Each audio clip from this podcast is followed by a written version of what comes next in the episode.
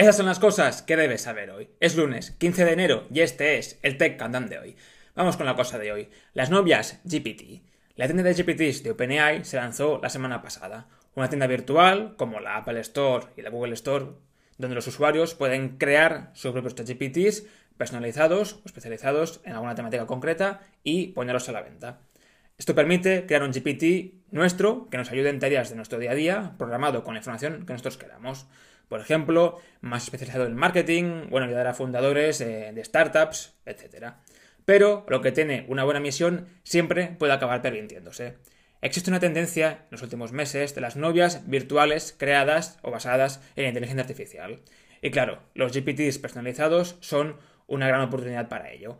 Pese a que OpenAI ha prohibido crear GPTs con esos usos, la tienda ya está plagada de bots que representan chicas virtuales que se hacen pasar por tu novia. Estos compañeros de inteligencia artificial, ya sean amigos, novios o novias, están ganando cada vez más popularidad en un mundo donde los índices de soledad y depresión siguen en aumento. Vamos con las tech cosas. Threads dejará que sigas a usuarios de Mastodon, integrándose así en el Fediverso.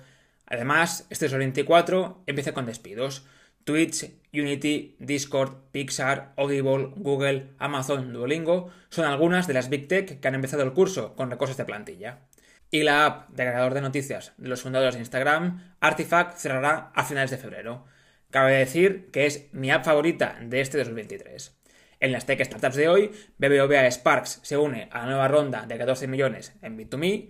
Rabbit R1, el Tamagotchi de la inteligencia artificial, ya ha vendido 30.000 unidades, aunque están fuera de stock y la mitad de los pedidos no podrán completarse hasta el mes de junio, como pronto, y la startup 1X, respaldada y financiada por OpenAI, levanta 100 millones de dólares para desarrollar robots humanoides. Y una de las cosas que debes saber hoy, tras despedir a 500 trabajadores, el CEO de Twitch admite que la plataforma todavía no es rentable, WhatsApp sacará una herramienta para poder hacer stickers dentro de la aplicación y los usuarios más acérrimos de Twitex están cabreados con Musk, ya que ha convertido a la aplicación de microblogging en una que prima los vídeos por encima del texto, como un TikTok, pero a lo cutre. En finanzas y mercados, Microsoft superó de nuevo a Apple como compañía más valiosa del mundo, aunque Apple recuperó la corona eh, minutos después, horas después, y las acciones de Grifols ya están por debajo de los 9 euros. En otras cosas que debes saber hoy, esta noche en Estados Unidos tendrá lugar la gala de los Emmys, donde se premia a las mejores producciones televisivas. Eso es todo por hoy. Puedes escuchar el programa en Spotify o YouTube, Informatec, suscribirte a la newsletter, Informatec, o seguirme en Instagram y TikTok, arroba Quarticboy. Mañana más.